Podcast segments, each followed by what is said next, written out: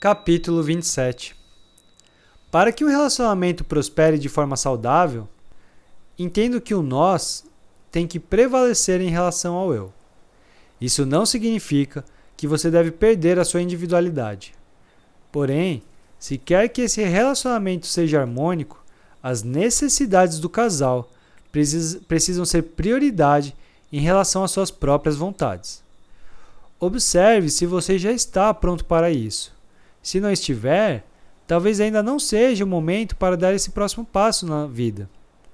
Se eu estou em um relacionamento com a minha esposa e quero que dê certo, preciso sempre considerar o que é melhor para nós antes de fazer algo.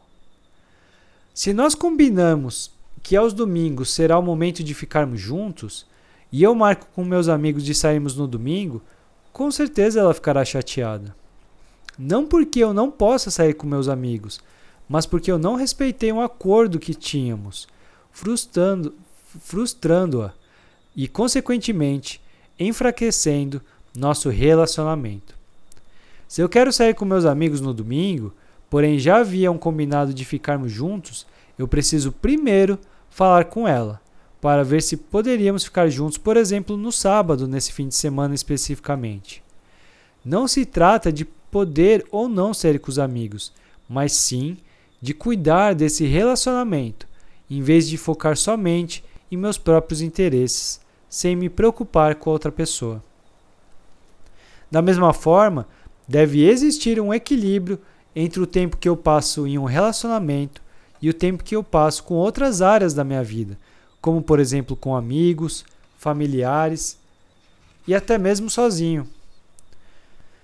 Perceba que ficar com amigos e ficar com amigos na presença do seu marido, da sua esposa, não é a mesma coisa. Isso é algo extremamente saudável para o casal. Na dose certa, a saudade é sempre um ótimo remédio para todo relacionamento. Qualquer relacionamento que exista um excesso de possessividade, quando nenhum dos dois pode passar tempo com outras pessoas, está fadado à infelicidade pois não existe liberdade e espaço para a individualidade. Obviamente, no começo da relação, muitos casais passam um grande tempo juntos e até mesmo esquecem um pouco dos amigos e familiares. É algo natural, pois estão se conhecendo e querem ficar juntos o máximo de tempo possível. Porém, passando esse momento de descoberta, é necessário que cada um volte a se reconectar com a sua vida não somente na presença do outro, mas individualmente também.